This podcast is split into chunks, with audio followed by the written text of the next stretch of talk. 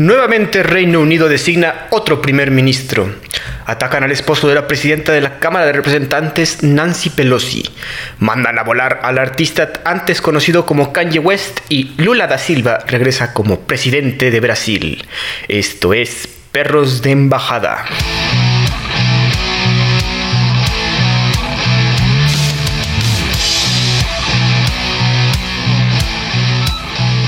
¿Qué tal amigos? Bienvenidos nuevamente. Yo soy Andrés Rojas, también conocido como Chad, y me acompaña mi amigo, coanfitrión y perro del alma, Santiago del Castillo. ¿Cómo te encuentras, Santi?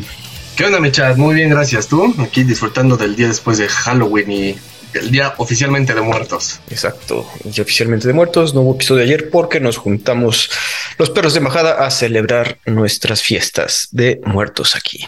Pero ya tenemos episodio nuevo, pasaron un par de semanas, hay varias noticias que tenemos pendientes y requerimos tomarlas en cuenta. Pues empezamos, mi Santi. Para empezar, ya tenemos otro nuevo primer ministro de Gran Bretaña. No lo habíamos comentado, pero ya tenemos a Rishi Sunak, un señor de origen indio, bastante joven, 42 años. Venció ya a Boris Johnson y a Penny Mordaunt, asegurando más de 100 votos del Partido Conservador Tory Post, bueno, siendo ya el líder de los Tories y aparte el primer ministro designado para Gran Bretaña. Él es el ex canciller de finanzas bajo Johnson y también trabajó en el gabinete de Theresa May y es el primer ministro de color y el más joven en más de 200 años. Considerado el candidato más moderado en cuanto al Brexit y la economía, después del desmadre de Listros, pero con una línea muy fuerte ante la inmigración. Este señor está educado en universidades de élite, la Universidad de Winchester, Oxford y Stanford, por ejemplo. Igualmente, antes de entrar al servicio público, había trabajado en bancos y en fondos de inversión, como podría ser Goldman Sachs. La peculiaridad de este señor es que es millonario. Está casado con la hija de un billonario indio, el cual es dueño de la empresa de tecnología Infosys, su esposa llamada Akshata Murthy, y la fortuna conjunta de esta pareja equivale básicamente a 826 millones. ¿Cómo ves? Están en el top 10 de las familias más ricas del Reino Unido, cabrón. Eso está, cabrón, ¿no? Digo, no, creo que no había tenido un primer ministro tan millonario y que no le importe tanto la pensión ni el sueldo que va a sacar de primer ministro.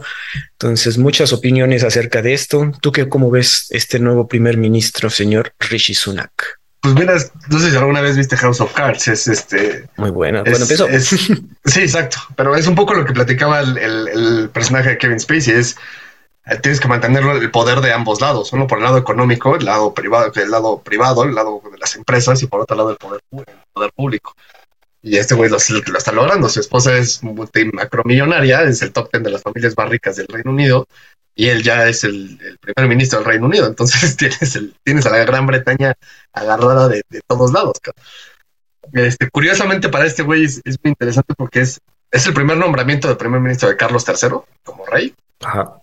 Es el primer ministro, el, primer primer ministro, valga la redundancia, del sudeste asiático, de ascendencia sudasiática, y más, más específicamente el primer ministro, primer primer ministro de India, que es todo un tema para, para Inglaterra, y sobre todo también para India. Y por otro lado es el primer ministro más joven que ha tenido eh, el Reino Unido desde 1800 y algo. O sea, está muy, muy, muy joven. En teoría tiene ideas nuevas. Es, es, de los conservadores más liberales, digamos, ¿no? Este, vaya, o sea, es, es todo un cambio en la política. Ahora, no está exento de que haya polémicas. También ya le están tirando, parece ser que tampoco va a durar mucho.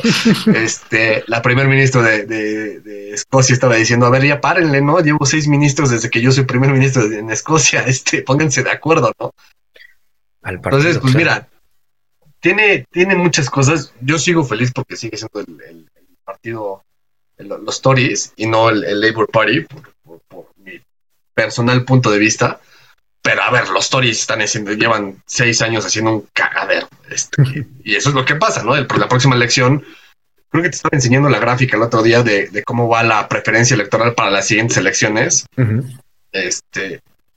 Y a ver, se la va, el, Labour Party se la va a llevar, pero de calle, así, o sea, va a ser ni, ni siquiera para una segunda vuelta, ni. A ver, va a estar impresionante.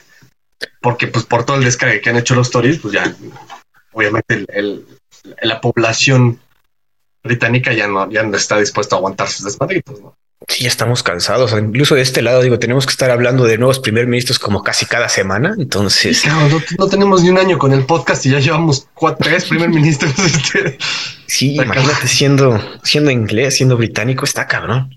Digo, también el, partido, no sé cómo ves tú, los Tories están muy divididos y eso es lo que no le gusta tanto a la gente que, que a pesar de que siguen en el poder, están divididos. Como dices, ya hay gente de los ministros ya están metiendo cartas para hacer un voto de confianza frente a este señor. Dices, ay, no manches, por favor, por lo menos pónganse de acuerdo ustedes antes de designar a alguien, porque el, la economía no da. Es ese.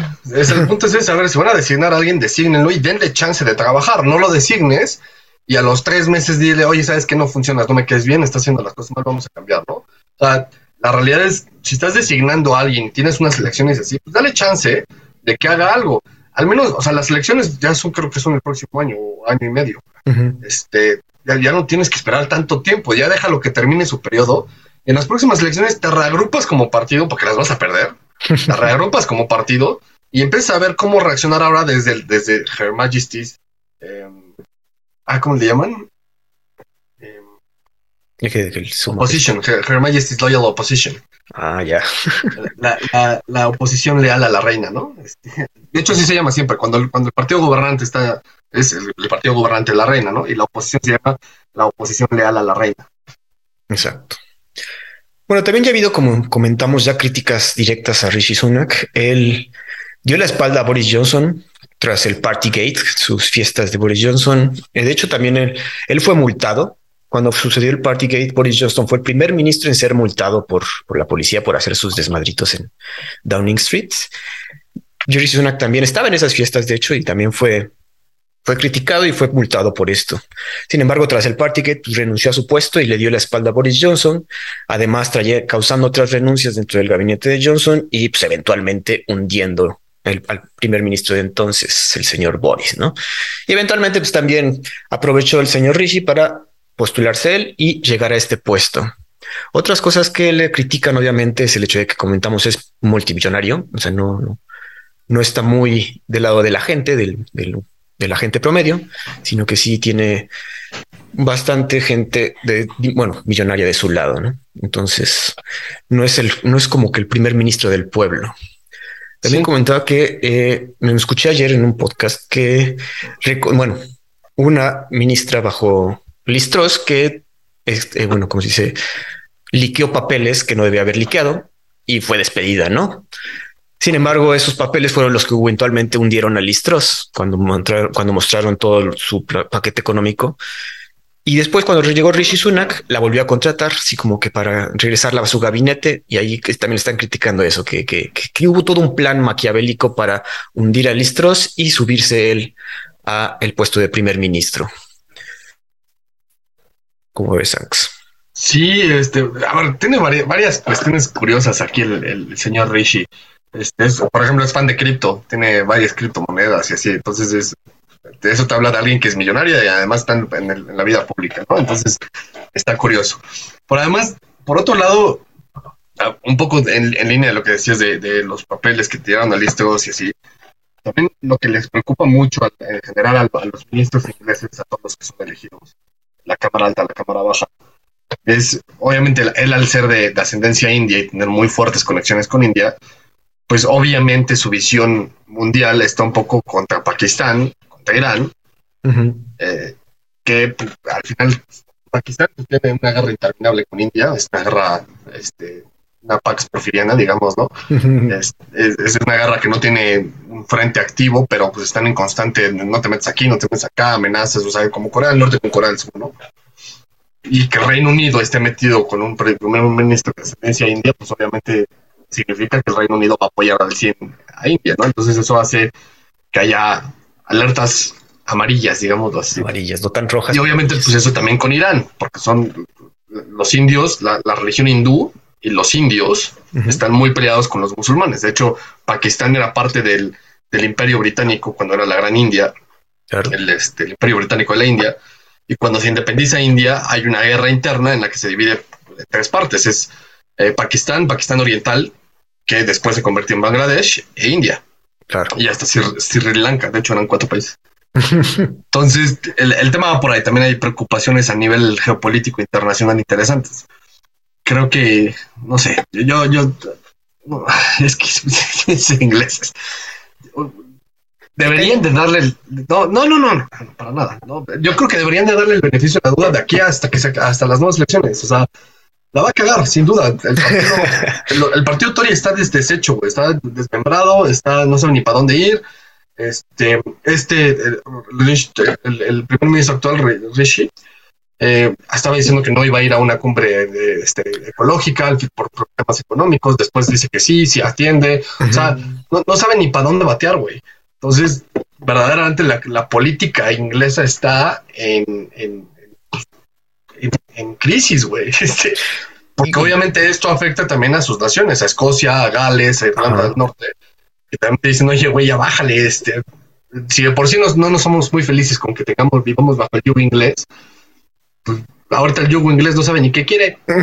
¿Qué quiere, vino? Y como esa transición de gabinetes, obviamente trae un, una adaptación que ni se dio tiempo listroso. Ahorita hay que darle tiempo a esta nueva, a este nuevo gabinete, a esta nueva administración para que se adapte, para que vea cómo está el asunto, porque obviamente cuando llegas, pues crees que está el, el plan de cierta manera, pero cuando te enfrentas a la realidad es totalmente diferente, ¿no? Entonces, dile sí, tiempo exacto. de adaptarse a ver qué pedo. Pero a ver, yo, yo sé por qué te va a caer bien aquí el señor Rishi Sunak. Y es que dicen que es gran fan de Star Wars. Sí, de hecho tiene una colección brutal, ¿eh? Es bastante grande. ¿eh? A ver, 300 veces más grande que la mía y 300 más, más valiosa que la mía. Eh, pero probablemente cuando tienes esa cantidad de dinero es muchísimo más fácil hacer este tipo de colecciones. Exacto. Mira, por lo menos en esa parte está cerca del pueblo y cerca de Santiago en su corazón. sí, verdad. Santi, pues pasamos a noticias un poco tristes. De hecho, este episodio está un poco lleno de noticias tristes y devastadoras. Fíjate que hubo una explosión en la capital de Somalia lo que por parte de dos coches bomba que explotaron en las calles de Mogadishu, la capital. El ataque ocurre el día que el presidente y el primer ministro y otros oficiales se juntaron para expandir esfuerzos para combatir la violencia contra grupos extremistas como podría ser Al-Shabaab. Entonces, el mismo día que se van a juntar para designar una estrategia, madres, güey, una, un, do, un doble coche bomba explota en estas importantes calles de la capital. El ataque sucede cinco años después de un brutal atentado en la misma locación que asesinó a cerca de 500 personas. Al momento nadie se, se, ha atribuido el ataque, aunque se sabe que por lo general Al-Shabaab nunca realiza comunicados de atribución. Actualmente el presidente Hassan Sheikh Mohammed culpó a la organización terrorista que tiene conexiones a la parte con Al-Qaeda. Algo triste, Santi, porque sí, Somalia no es de los países más estables del mundo y no, de hecho es, es el, el, estado fallido por excelencia. Es Exacto. Cuando, cuando, tú estás estudiando política internacional y te enseñan todas las características del estado fallido, y así el ejemplo siempre es Somalia. Ah, siempre, siempre. O sea, es, Somalia es, eh, olvídate del tema del hambre y de lo, las fotos de los somalíes y así. Somalia es un, un estado fallido en, a la perfección, ¿no? Es, y, el, y el tema va por ahí tienes un, un, estado fallido, que el gobierno pues tiene muy limitadas opciones para hacer cualquier cosa, lo que sea, uh -huh. y además que es corrupto el gobierno, porque pues sin duda todos los gobiernos que han emanado en, en Somalia han sido súper corruptos, pues tampoco tienes mucha influencia sobre, el, sobre los militares, que también son una ala muy, muy poderosa dentro de todo, casi todos los países africanos. Es, a ver, es, es, es este es el infierno en la tierra. Híjole. Y luego tienes extremos, además Somalia es uno de estos países africanos que tienen muy dividida su población en cuanto a, a religión. Uh -huh. Hay mucho, mucho cristiano, mucho musulmán, y obviamente pues, es, un, es un nido de ratas este, extremistas, ¿no? De cualquier lado, no necesariamente musulmanes. Entonces, eh, aquí ya se menciona Al Qaeda, que Al Qaeda se supone, se supone que está un poco en, en este en proceso de desaparición, está muy muy golpeada por todas las acciones de Estados Unidos, lo cual creo yo que es bueno. Pero pues eso siguen haciendo sus ataques, ¿no? De hecho, creo que fue en el 97 hubo un ataque en la embajada de Estados Unidos en Somalia por parte de Al Qaeda, fue uno, uno de los precursores del ataque del 11 de septiembre. Híjole. Y a ver, 500 personas muertas en un ataque, este, es, es una tragedia. Creo que son más muertos que los del terremoto en México, güey. A su madre. Digo, ese fue el ataque anterior. Ahorita se cuentan alrededor de 30, dos docenas de personas. La verdad estuvo más leve comparación del pasado, pero pues como siempre, un ataque terrorista, especialmente con coches bomba, yo creo que es lo que más te da miedo, ¿no? O sea, no, no, no hay forma de evitarlo si son ataques brutales. Sí, exacto. Esos que tumban básicamente edificios, ¿no? Si ves las fotos y ves los videos, se ve una explosión gigantesca, edificios tumbados y pues la gente tratando de salvarse. Sí, no, a ver, los videos son brutales y la, o sea, es un coche bomba, pero el nivel de la explosión es brutal. O sea, quién sabe cuántos kilotones tenía, no, sé cómo se, se diga, kilotones es para las atómicas, pero cuántos, este, cuántos explosivos le pusieron, porque la explosión se ve impresionante. O sea, es, es, es una macroexplosión que destruye edificios, cuando normalmente los coches bomba no son tan destructivos. Digo, y es algo feo pensar que esta tecnología ha ido avanzando. O sea, como dices antes, los coches bomba no eran tan poderosos. Sin embargo, ahorita con ciertos avances tecnológicos pueden realizar estos ataques devastadores. Así es. Ah, pero bueno. Pero pues es, Somalia, cabrón. Así que este, el cuerno de África es. De hecho, tú buscas en internet el cuerno de África y siempre encuentras algo allí relacionado. Pues, a ver, los piratas del, cuerno de África son de Somalia. sí, casi siempre. Es, un tema y, lo, importante de la posición geográfica de Somalia ayuda a que no se pueda desarrollar bien, porque obviamente ellos dicen que quieren ser independientes, que no quieren tener ningún tipo, tema de imperialismo de ningún, de ningún lado. Ajá. Y eh, no se dejan ni de Europa, ni del Asia, ni, ni del Asia media, ni de la propia África, y entonces intentan hacer su propio gobierno pero su posición geoestratégica es la entrada hacia el mar Caspio y la entrada al canal de Suez. Sí, sí, lo que estoy entonces, viendo. entonces, todo el petróleo del mundo que está ahí en el, en, el, Medio Oriente y además la entrada al Mediterráneo por África, pues lo controla prácticamente ese cuerno de África que se lo divide Somalia con Eritrea, que eran parte de Somalia hace mucho, este, con otros dos países, y es, es todo un tema.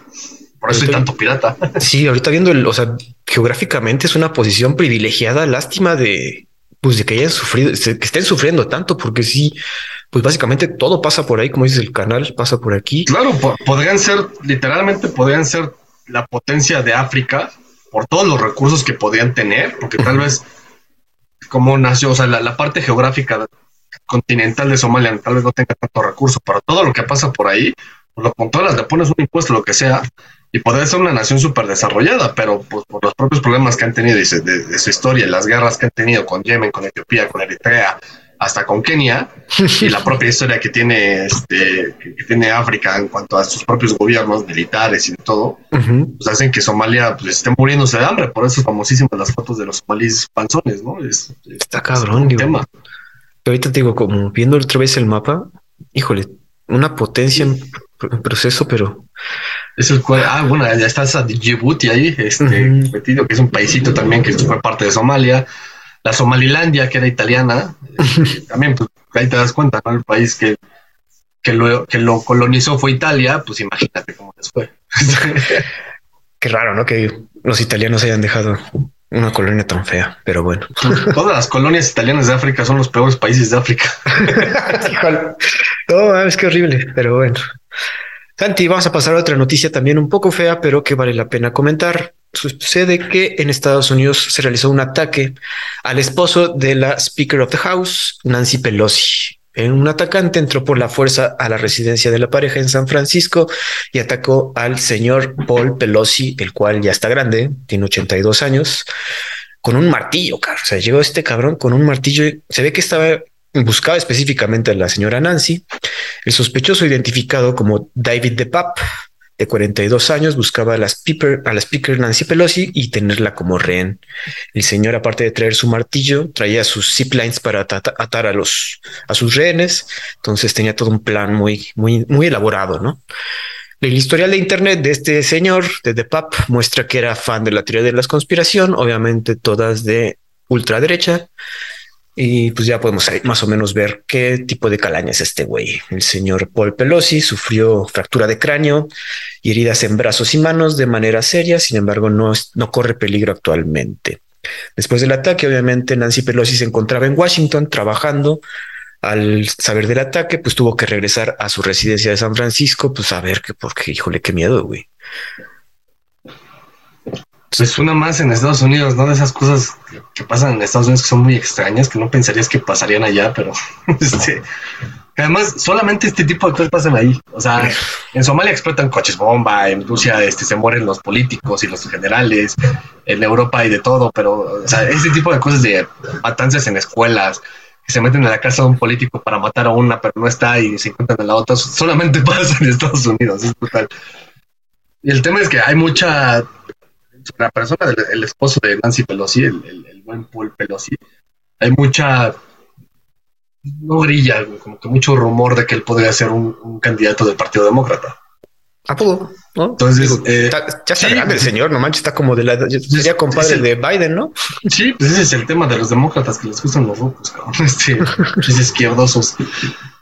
Pero bueno, y bueno, Nancy Pelosi sin duda es una de las principales figuras políticas de Estados Unidos actualmente. También está roquita. Un poco, la verdad. Ahora, el tema es. El, aparentemente el, agresor fue buscando a Nancy Pelosi. Eso te habla también de la poca, la poca cultura que a veces tiene, la poca cultura y la poca educación que a veces tienen los gringos.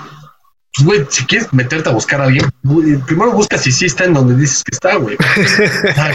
¿Cómo te vas hasta San Francisco a atacar a alguien que trabaja en Washington? O sea, yo sé que vive en San Francisco, sin duda, pero al menos buscas qué días está en San Francisco, ¿no? Este, digo, no porque lo vaya a atacar, al contrario, yo condeno completamente el ataque, pero...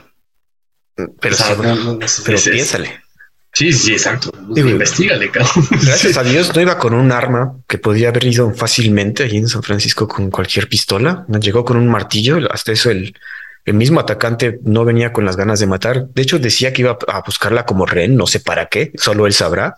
Pero este movimiento radical, digo, y también, ¿qué piensas tú de que sí está muy radicalizado en cuanto a teorías de conspiración? Básicamente, como nuestro compadre de Alex Jones que comentábamos en el último podcast, sí está afectando a la población. Yo creo que son en, en la sociedad gringa hay dos cosas que están afectando brutalmente a la propia sociedad. Una, bueno, de hecho, tienen tres. Una es la desinformación. O sea, en, la era de la información hay muchísima desinformación, todo este tema de fake news. Así. Entonces, esa desinformación a gente que tiene poca cultura, poca educación, pues le permea brutal. No, o sea, no por algo está el tema del flat earth, ¿no? Allá en Estados Unidos. Por otro lado, eh, la turboliberalización, hipersexualización y hiper personalización social de la, del, ser humano como, una como uno.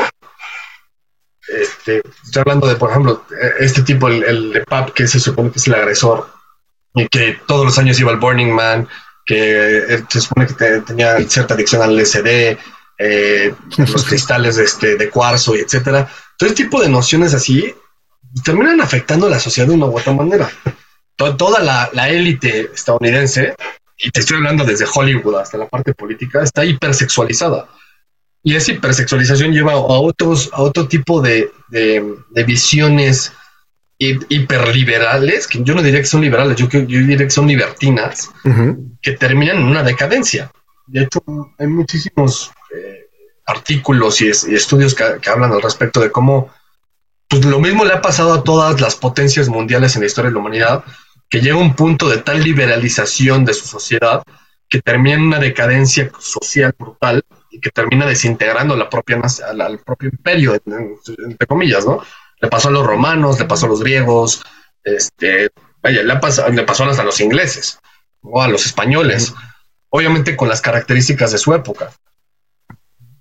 No, no estaría tan, tan eh, eh, inclinado a decir que este es el principio del fin del poderío estadounidense, pero sí creo que es un punto de inflexión en el que o se termina superliberalizando la sociedad de manera psicológica, o hay un cambio radical en el que de, repente regresan y se vuelve un tema, ahora sí, medio fascista, estilo Trump, un poco más extremo que Trump, en el que se empiezan a imponer cuestiones de, de limitantes a la libertad, porque lo que termina pasando es eso, o te vas a un extremo totalmente liberalizado, que es libertinaje, o en un, en un intento por limitar ese libertinaje te vas al otro extremo en el que todo esto, o sea, un fascismo brutal, en el que todo está censurado, tú no puedes ser, yo te digo qué piensas, etcétera, ¿no?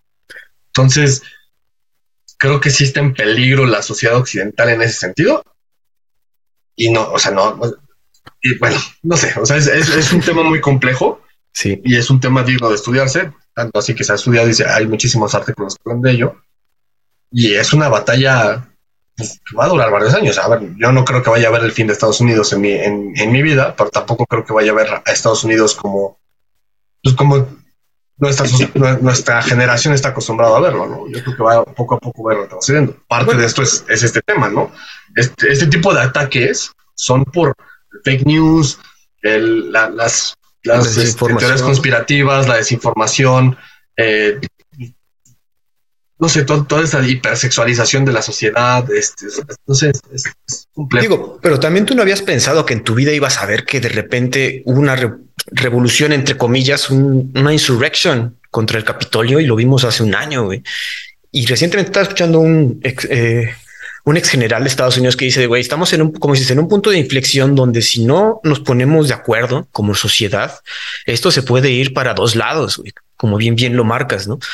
Y el, para mucha gente, para mucha gente dentro de Estados Unidos es muy atractivo el fascismo, raramente, ¿no? Y lo podemos ver como pues, todos los fans de Trump. Entonces... No te creas que es tan raro, ¿eh?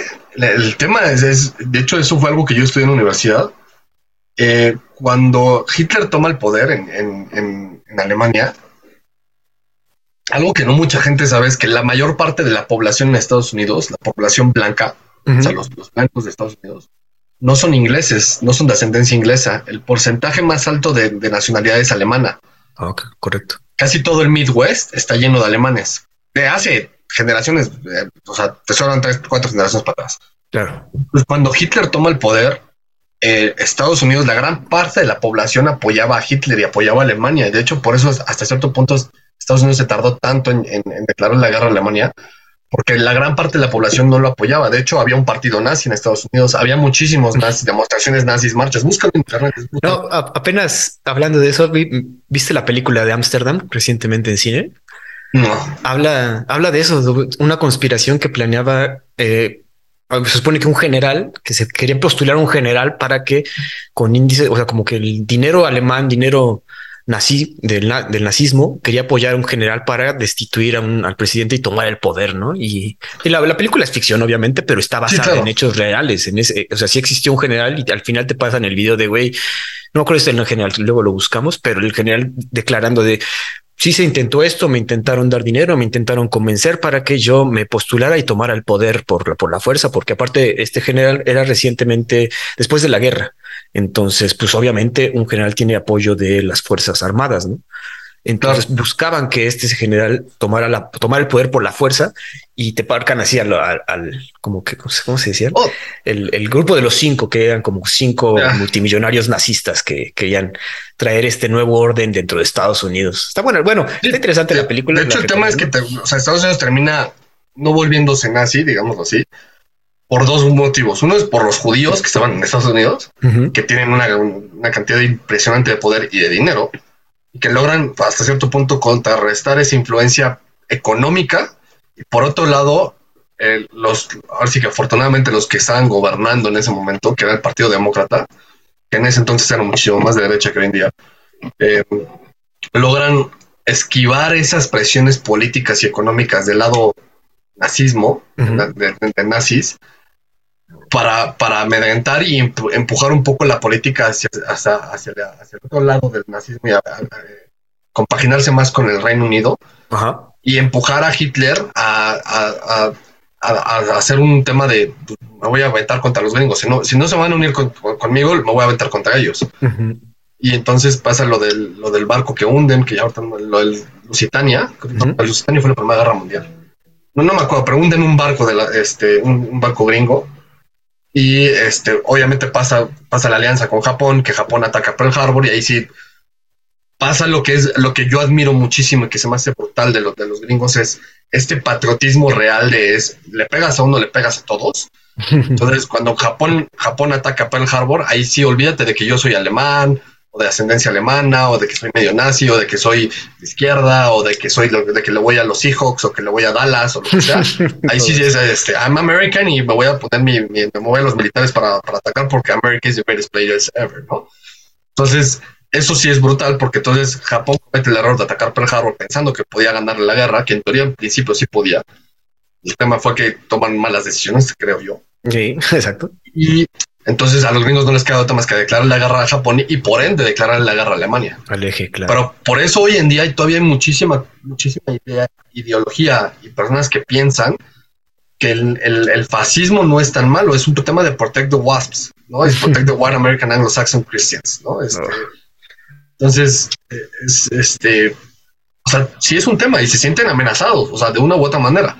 Al final, es un país que se formó por migración y que, eh, y que toda la nación estadounidense creció por parte de la migración. Lo que pasa es que nunca pensaron que esa migración de, de, de ser 100% europea en un momento iba a pasar a ser de o de Medio Oriente o de Latinoamérica, o sea, bueno, hispanoamericanos. Hispanoamericano, claro. El momento en que la, migración europea paró y que empezó a crecer la migración hispanoamericana y de Medio Oriente y de hasta de Asia, pues ya no les gustó a los blanquitos que habían migrado, ¿no? en teoría habían migrado de Europa por eso. Este, severamente divididas, como comentamos en este lado. Ya para terminar con este tema, híjole, Estaban juntando del Partido Republicano, pidieron juntar dinero para sacar, para pagar el bail de este señor. Eso te habla de cómo están divididos y cómo están en peligro, cómo ven en peligro este asunto. Apenas acabo de ver la noticia, no, no, que ya consiguieron por lo menos el bail para sacar a este güey de la cárcel. A pesar de que es un cabrón que se metió a la casa de una representante importante del gobierno estadounidense, que solo es del otro partido. Algo tremendamente peligroso. Sí, no, es, está en un momento crítico la sociedad tenga, casi como con la guerra de Vietnam y los hippies y así, o sea, sí, creo que es un momento crítico de la sociedad y Biden no ayuda nomás. Oye, respétame mi abuelo. No, no, no, ni, ni es que tu abuelo es tu bisabuelo. Nos vamos al otro lado del mundo, otra noticia triste. Sucede que hubo una estampida en la noche de Halloween en Corea del Sur, la cual lamentablemente este suceso mató a cerca de 154 personas en la ciudad de Seúl, durante la que sería la primera fiesta de Halloween tras el retiro de las restricciones de COVID-19. Apenas hace un mes habían retirado el mandato de usar cubrebocas, entonces pues decidieron aquí los coreanos salir a festejar, ¿no? Una fiesta que no es suya, pero pues bien pueden disfrutar. Las víctimas se encontraban en las estrechas calles del distrito de Taiwán.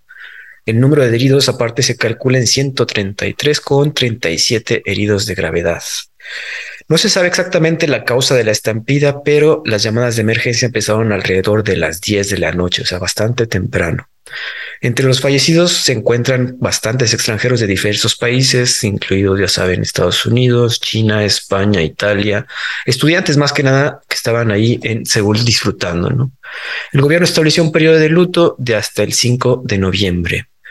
Una otra noticia trágica, la verdad, que impacta mucho porque, oye, 154 personas es mucho, muchos muertos y una situación que no nos, bueno, sí había pasado, estas estampidas recientes, recientemente también en Indonesia sucedió una en un, en un estadio de fútbol.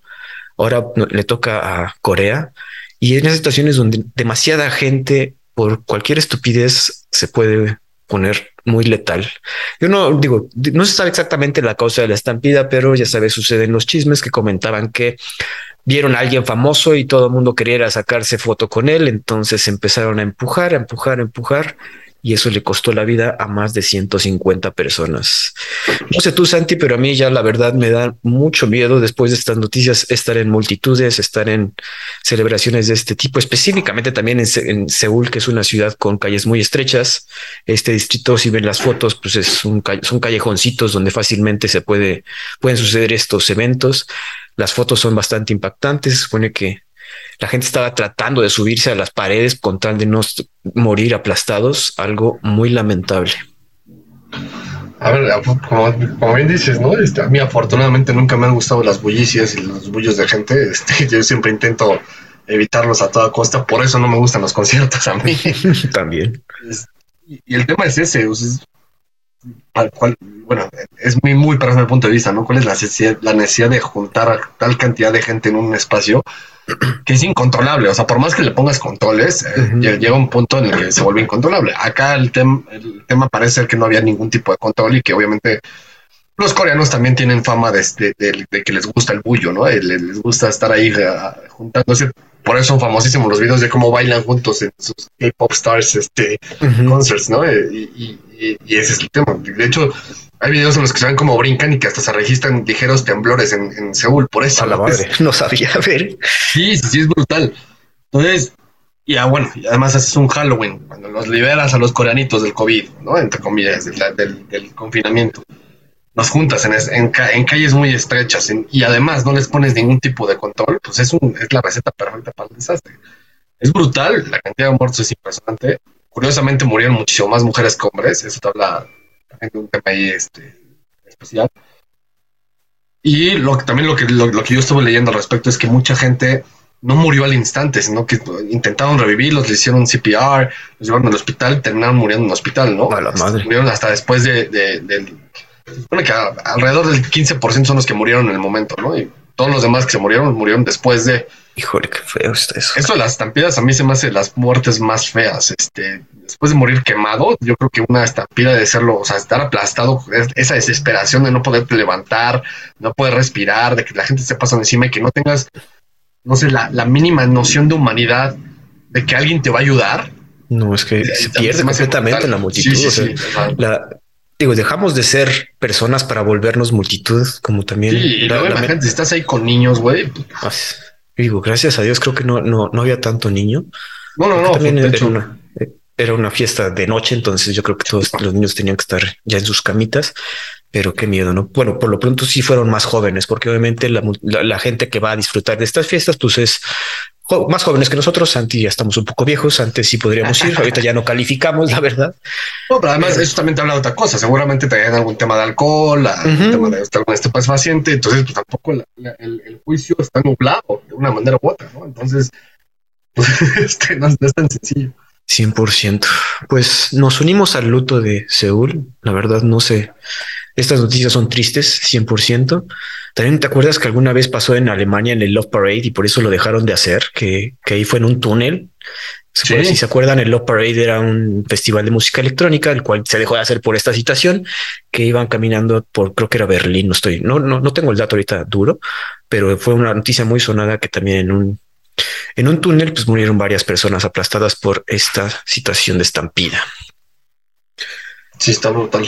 Santi, nos transportamos a una cárcel muy conocida y que por lo menos ya está, no está tan poblada. Fíjate que liberaron por fin al prisionero más viejo de la cárcel de Guantánamo tras 19 años de encarcelamiento.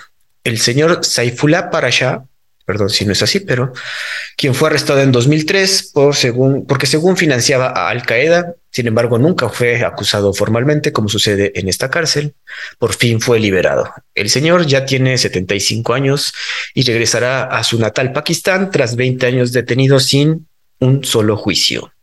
Paracha fue detenido en Tailandia por según financiar estos grupos terroristas, cosa que siempre negó, él siempre se dijo inocente y nunca se puso en tela de juicio, nunca vamos a investigar, sino te quedas acá por lo menos 20 años, ¿no? Para quienes no sepan, Guantánamo se estableció tras los ataques del 9-11 para detener a los sospechosos de Al Qaeda durante la invasión de Afganistán. Sí se menciona que el señor Parachak tuvo, y creo que eso sí fue investigado, tuvo contacto con Bin Laden en 1999. Entonces, durante esas épocas, si tenías al menos un roce con este señor, pues obviamente ibas a ser investigado, ¿no? Llegó a tener, bueno, para quienes no sepan, también Guantánamo llegó a tener hasta 780 prisioneros, de los cuales ya 732 fueron liberados sin cargos, sin juicio, sin nada, sino ya dijimos, ya estuvieron aquí un ratote, algunos, como mencionamos, ya casi 20 años, casi 15 años, ya los liberaron. Actualmente quedan alrededor de 40 prisioneros quienes se les culpa de tener roles directos específicamente en los ataques del 9-11, ¿no? Digo, no sé, esta, Guantánamo siempre ha sido un tema muy debatido, especialmente en la política gringa. Siempre se, le ha pedido a todos los presidentes que, digo, Bush, este, Obama, pues, compadre Biden, Donald Trump creo que también. De hecho, Trump decía que le iba a cerrar. Todo el mundo en su campaña decía que iba a cerrar Guantánamo, nunca se realizó. Sin embargo, sí fueron soltando a los detenidos, sin, pero pues los años de vida que les quitaron nunca se los van a devolver. Así es. De hecho, yo justo acabo de ver hace un, par de semanas un documental que está en Netflix sobre el 9-11 y en uno de los capítulos hablan sobre todo el, tema de Guantánamo y cómo se, formó el tema, la, presión más, eh, más deleznable que estaría. Eh, todo, todo surge como cuál va a ser la respuesta que le vamos a dar nosotros los estadounidenses a... Primero es a quién, porque no es, no es un país el que nos está atacando, ¿no? Entonces es un grupo terrorista. Entonces, como no es un grupo terrorista, como no es un Estado, entonces la Convención de, de Viena sobre los derechos humanos no, no, no, aplica. Ah, cabrón. o sea, esa es la, línea de pensamiento que tenían los gringos en ese momento, ¿no? Es, como no es un Estado y no es una nación, no, no estamos viendo a guerra contra una nación, sino contra unos terroristas, un grupo específico de terroristas que puede ser de cualquier nacionalidad, la Convención de Viena no aplica. Pero no los podemos, o sea, no podemos llevar a los prisioneros que atrapemos a Estados Unidos porque lo que queremos hacer con esos prisioneros para que nos den información es ilegal bajo cualquier ley de cualquier estado dentro de Estados Unidos. Y además, pues obviamente el público nos va a reclamar. Obviamente. Entonces, ¿qué podemos hacer? Pues entonces pusieron a ver, bueno, pues algo en, la Antártida, no, pues que está, o sea, también incluso se vuelve de tortura para nuestros propios soldados. Bueno, pues algo en Alaska, no, pues es parte del estado, entonces tampoco podemos, este, las leyes de ahí. Y se supone que el Dick Cheney, que era el vicepresidente, que era, se supone, todo el mundo dice que era el, el poder detrás del poder, mero mero atrás de, George Bush. Lo que digan, acuérdense que tenemos un pedacito de tierra ahí en Cuba que, la, que está rentada, porque el pedazo de tierra es de Cuba.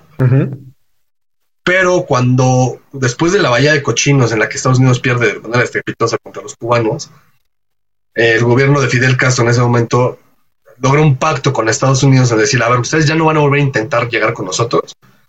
Después de las crisis de los misiles, este, con la Unión Soviética en Cuba también llega el punto en el que hacen el, mismo acuerdo y es Estados Unidos ya no va a intentar recuperar Cuba, ya no va a intentar quitar a Castro, ya no va a tener ningún tipo de ataque y se va a replegar y lo va a respetar. Pero Cuba va a respetar este, esta porción de tierra que es estratégica y se la va a rentar a Estados Unidos bajo los términos que ya estaba rentada. O sea, va a respetar ese acuerdo que ya estaba firmado antes del comunismo en Cuba. Pues sí, y ahí tenían el pedazo de tierra y tenían unos militarcitos ahí, pero no era una cárcel, era nada más un pedazo de un checkpoint militar, una cosa así.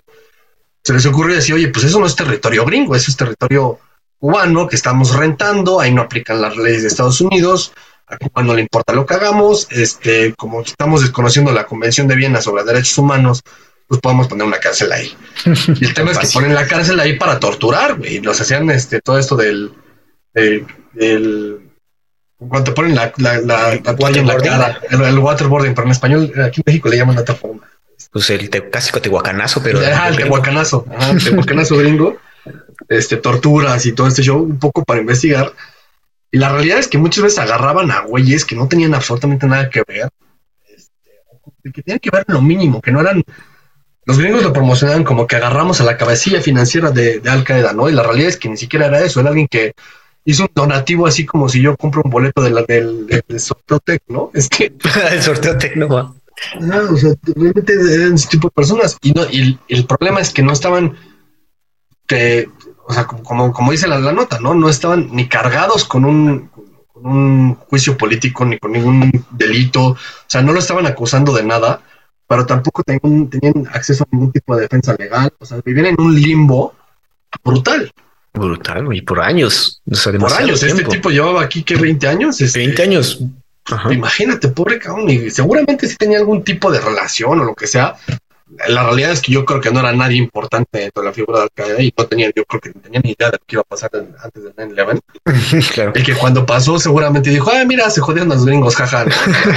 Pero tampoco ni surgió como que lo celebró ni nada, ¿no? No. Lo agarran, te meten 20 años sin juicio, sin poder defenderte, viviendo en una cárcel ahí Además que, o sea, estás en medio de la selva cubana, este, quién sabe qué cuánta cantidad de bichos haya, cero condiciones de higiene, no sé, es brutal. Eso sí es de las cosas más brutales que ha hecho el, los domingos en muchísimo tiempo. En mucho tiempo recientemente, sí, esa cárcel, infame cárcel, como dices, deleznable, porque era un limbo en el cual podían hacer todo y era muy conocido las torturas que hacían ahí.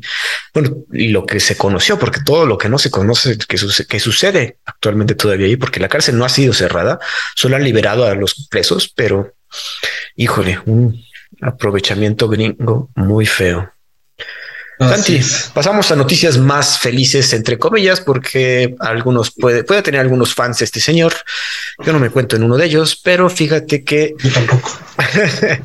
marcas internacionales mandan a volar al señor Kanye West por antisemita. Actualmente el señor ya no se llama Kanye West, se cambia el nombre a Ye. No voy a decir el nombre actual porque yo lo conozco como Kanye West. Se aguanta.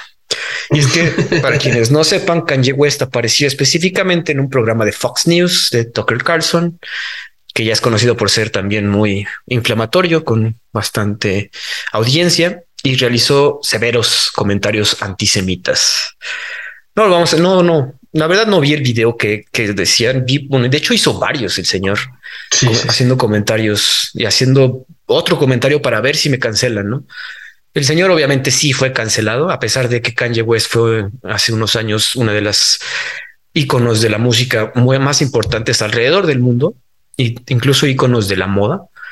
Pero pues ya él se creía todopoderoso, creía que no podían hacerle nada, pero ya se dio cuenta que no. El señor obviamente fue suspendido de Twitter, fue suspendido de Instagram, su agencia de talento CAA lo dejó, lo mandó a votar había un documental que iba a salir sobre la vida de Kanye West, que ya tenía todo preparado. Sin embargo, la productora dijo, ¿saben qué? Este señor, la verdad, ya no queremos tener nada que ver.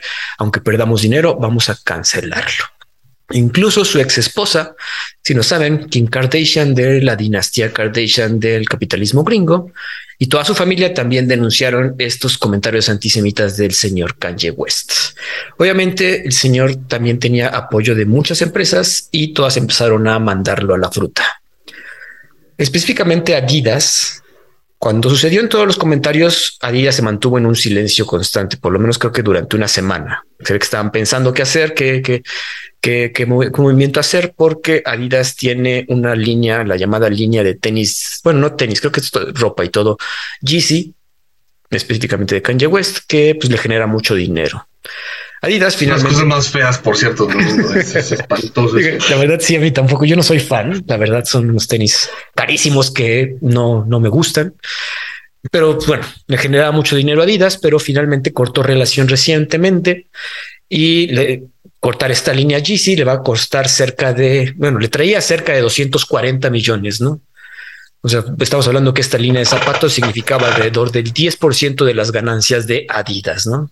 Finalmente Adidas dijo, oigan, ¿saben qué? Si nos tenemos que alejar de este señor, vamos a cancelar todos nuestros contratos con él, porque aparte salió el señor a decir de ah, Adidas no puede hacerme nada porque hay un contrato y lo dijo. además lleva, llevaba como antes de lo de los judíos y así llevaba pues meses tirándole a Adidas, ¿eh? O sea, llevaba, ves, o sea, les gritaba, y es que Adidas me debe y no son nada sin mí, y no, Adidas no puede contra mí, y, o sea, les, estaba tirando. Yo, yo no entiendo por qué se aguantaron tanto. Sí, no te digo, había contratos y se ve que legalmente se pusieron a trabajar y dijeron, ¿cómo, ¿cómo podemos deshacernos de este señor?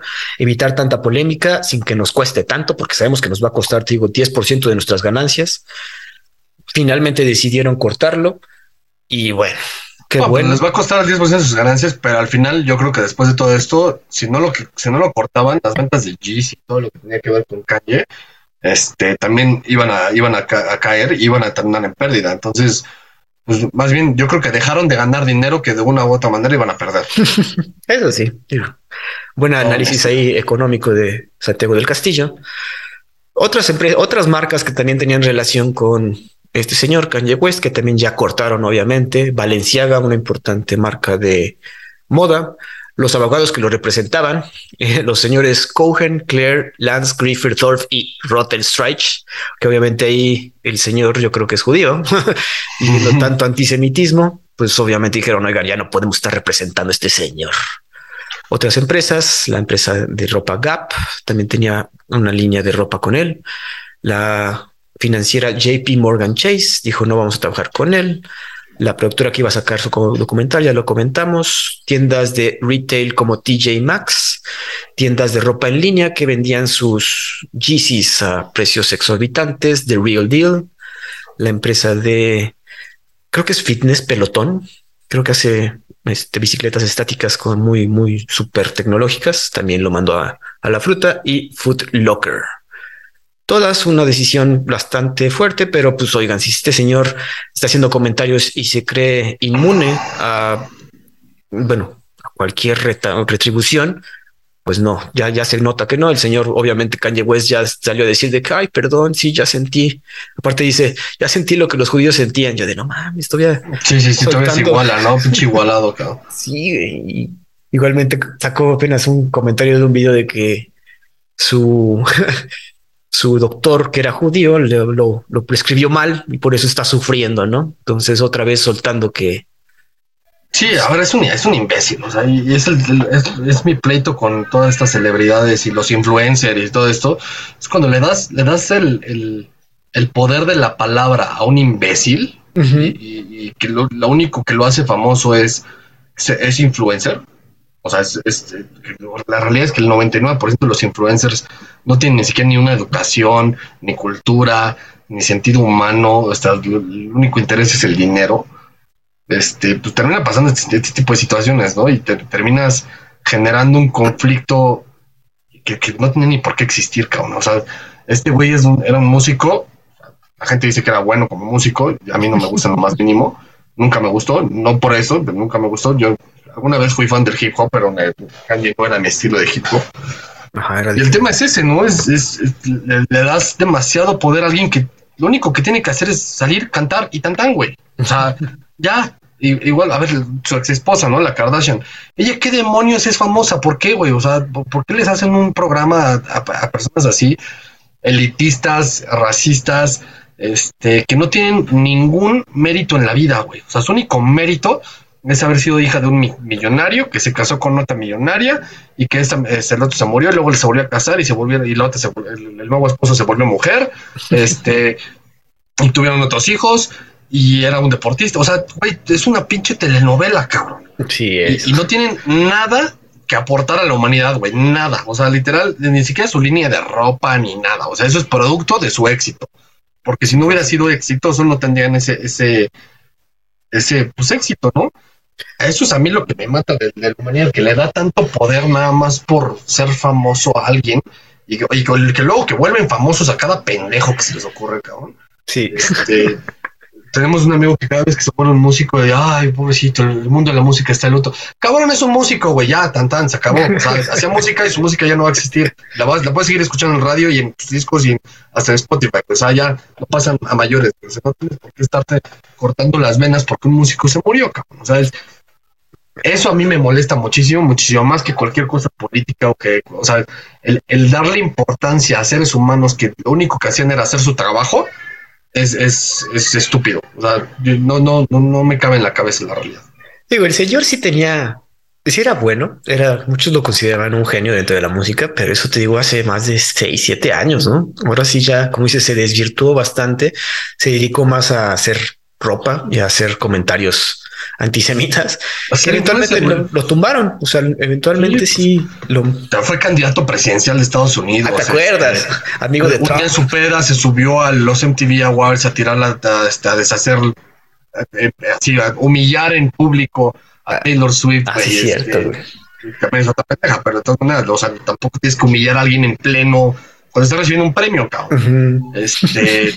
No, a ver, ese tipo de personas desde el principio, todo el mundo sabía que iba a terminar mal, cabrón. Es que el mundo es lo suficientemente ciego para no darse cuenta de esas cosas.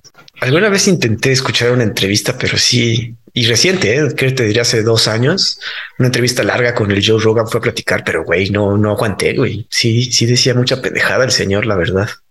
Sí, no, y luego cuando estaba en su campaña presidencial, que usaba su este chaleco antibalas como principal punto de mercadotecnia, güey. Es, cabrón, es que la gente es estúpida, neta, la verdad, sí. Bueno, no toda, pero como decimos, si es mucha gente, sí puede fallar un poco la inteligencia.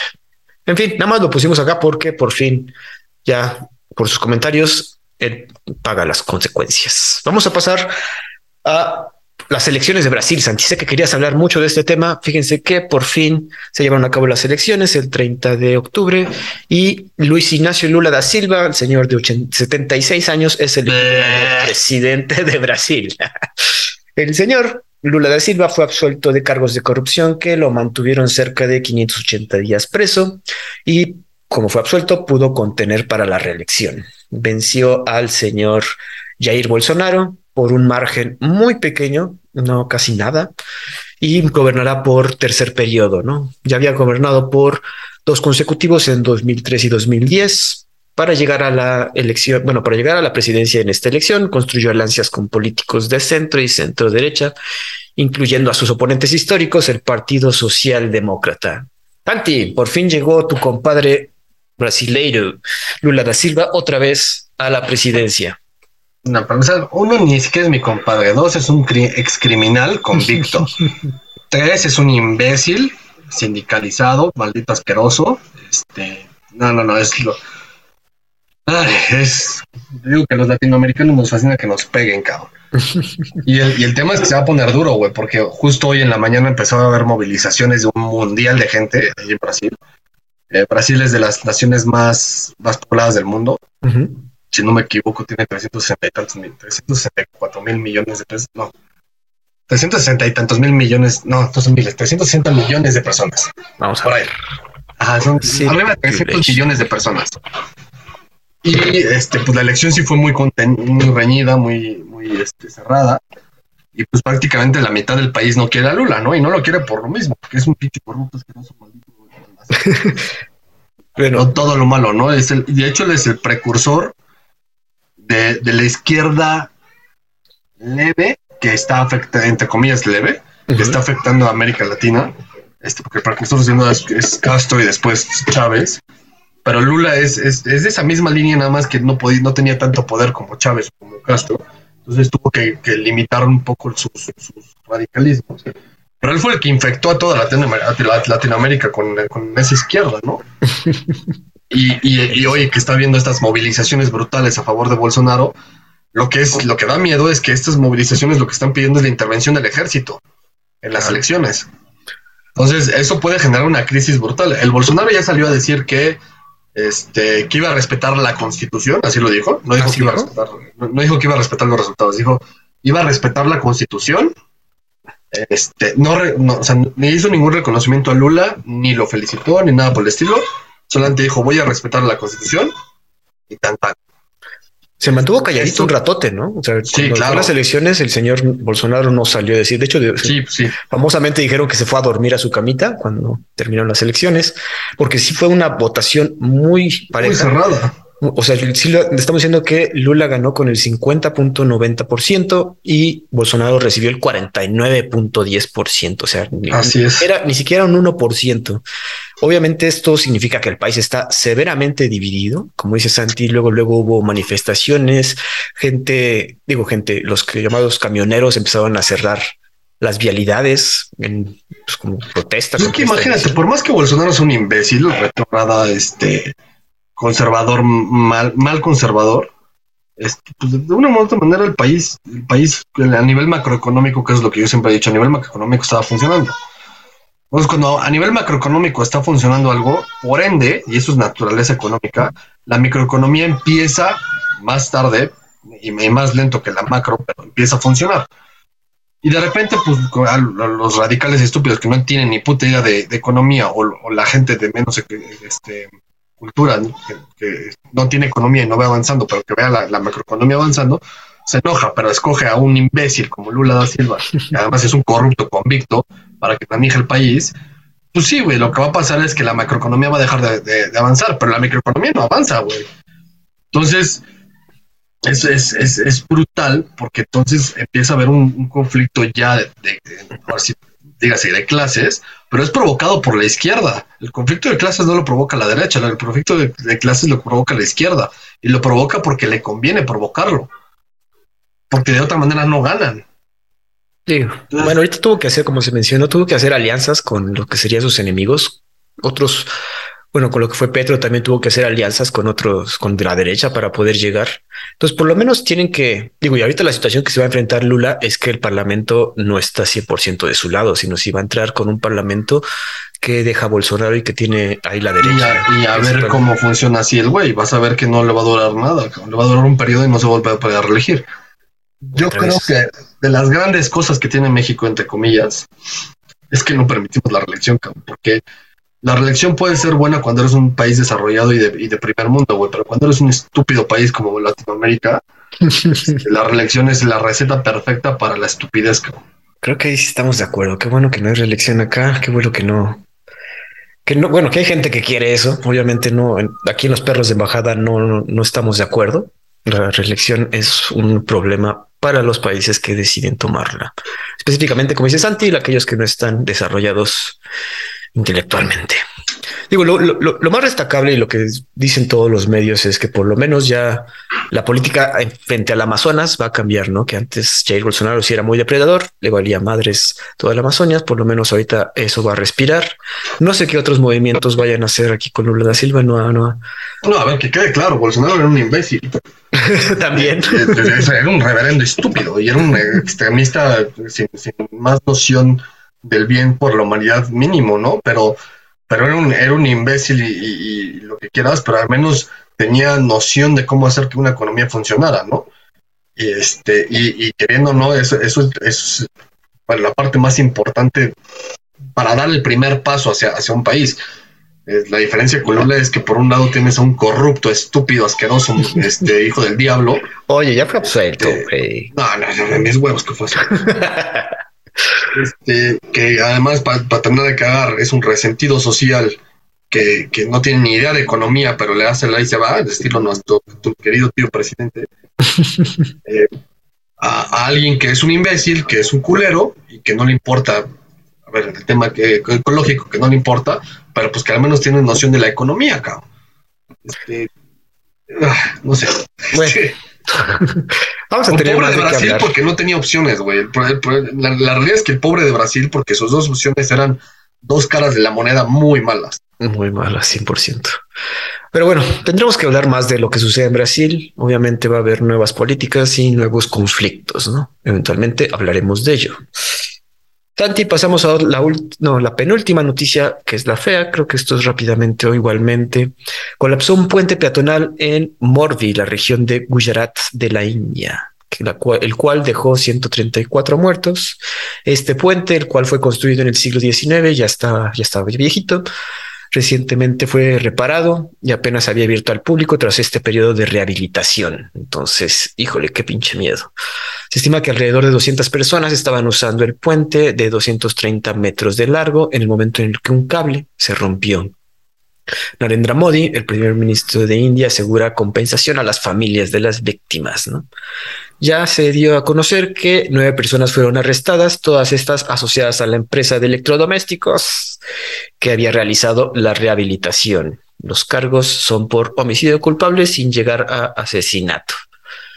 A ver, ¿para qué ponen a hacer una empresa de electrodomésticos un puente? Un puente, cabrón. No, y aparte un puente del siglo XIX, o sea, trae a gente, pues, estructuralistas, gente que se dedica a esto, güey. El puente, como mencionamos, es de 230 metros, sin embargo, es muy estrecho, o sea, es de uno, un metro de ancho. Entonces, sí, es de, fila india, güey, de uno por uno. De uno por uno, lamentable, muy lamentable, deja 134 muertos. había mucha gente en ese momento y se podían ver ahí en las fotos como pues, la gente estaba tratando de salvarse, nadando y a pesar de eso, pues muchos muertos. No, de, todos esos muertos, 30 niños, güey. O sea, es, una jalada, cabrón. Es, pero es parte del tema, ¿no? En, en, una nación tan poblada como India y tan dispar como India, porque ahí sí lo, quieres conocer la pobreza o cualquier izquierdista de México quiere conocer la pobreza, que pasen cinco, cinco días en, India para que vean lo que es pobreza extrema, cabrón. No las jaladas que se les ocurre decir que acá es pobreza extrema.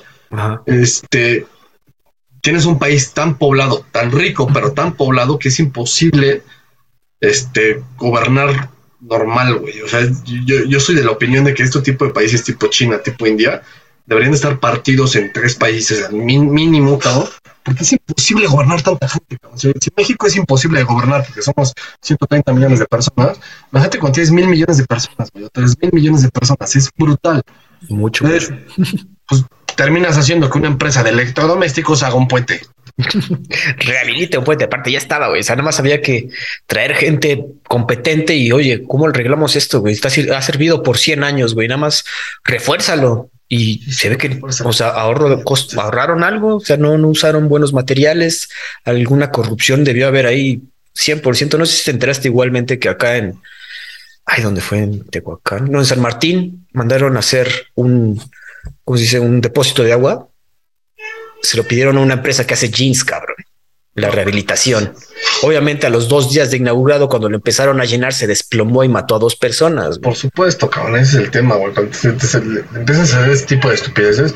Además, se supone que legalmente hablando no puedes hacer eso, porque en el acta constitutiva de la empresa, en el objeto social, tiene que venir eso, al menos, y además tienes que tener experiencia haciendo eso. 100%. Es, ah, es, es, una estupidez, la realidad. Es, parte de la, de la brutal realidad del, del mundo en el que la corrupción es verdaderamente es la, es la única cosa que dice el presidente de México, que no tiene que ver que, con que lo haga, pero que dice que es, que es el problema más grande. Y no es el problema más grande de México, es el problema más grande del mundo, la corrupción, sin duda, ¿no? La corrupción y en este caso, pues cobra vidas, que es lo más lamentable. Así es. Santi, pasamos a la última noticia de nuestro podcast. Una noticia feliz. Fíjate que el gobierno de Sudáfrica reconoce al nuevo rey Zulu. El rey Misuzulu Kaswelitini ha sido reconocido por el presidente Cyril Ramaphosa ha sido la primera coronación Zulu desde 1971. La coronación se da después de una disputa legal por la sucesión al trono tras la muerte del padre de Misuzulu en marzo de 2021. El, reconocimiento del presidente provee a la corona de legitimidad y recursos.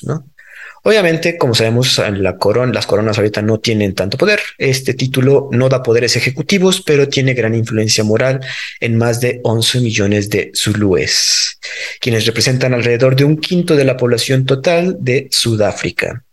Además, la monarquía cuenta con una gran cantidad de terrenos, grandes hectáreas de tierra que obviamente van a cobrar en renta. La familia real se encuentra actualmente dividida, ya que una parte cree que el verdadero heredero legítimo debe ser el príncipe Simakade, hermano primogénito de Misuzulu. Santi, una monarquía en Sudáfrica que por fin se legitimiza frente al gobierno. Pues sí, es, parte de lo que platicamos al principio, ¿no? antes de a, grabar. Eh, Sudáfrica es una nación muy interesante porque es una, nación africana muy dividida, eh, de blancos y negros, cada vez menos o cada vez más, depende de cómo lo quieras ver. Em, se liberó del apartheid con Nelson Mandela.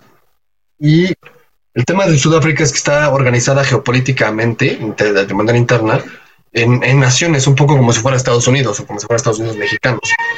Son como naciones dentro de una federación. Y estas naciones, después del apartheid, y que, es la apertura, el renacimiento de Sudáfrica como país, reconoce las propias naciones y su propio autogobierno dentro de las reglas este, puestas sobre la federación. El tema es que una de las condiciones, muchas de estas monarquías de pueblos eh, indígenas africanos, llamémosle así, o aborígenes africanos, eh, la condición para ser reconocidos era que tuvieran las cosas en orden. Muchas de estas naciones pues tenían conflictos de herencias, de pleitos, este, guerras entre ellos, o sea, bueno, semiguerras entre ellos, pleitos políticos, etcétera.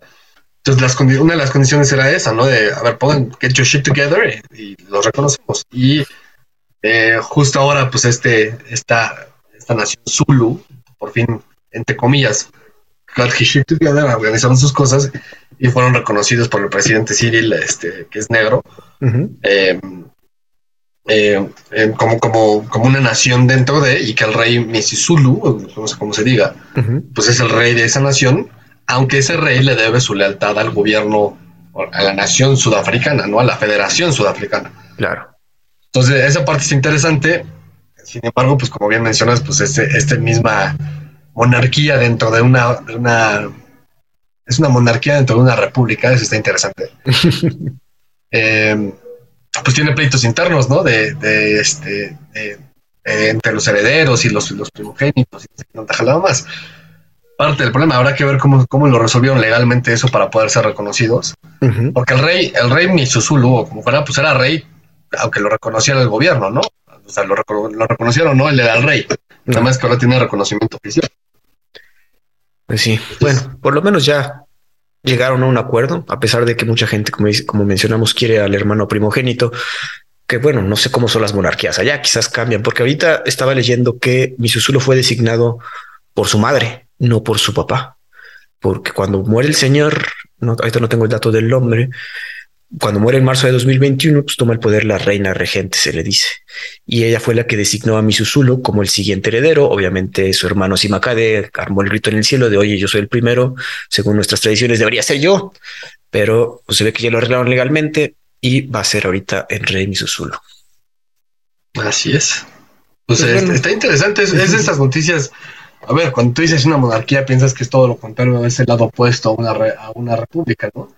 Y ahorita este, pues, estamos viendo que es una monarquía dentro de una república, porque de otra manera hay, hay monarquías que tienen repúblicas internas, por ejemplo Reino Unido. Claro. Reino Unido tiene la República de Escocia, ¿no? digo, no, no, es el nombre formal del país, pero es una república dentro de la monarquía.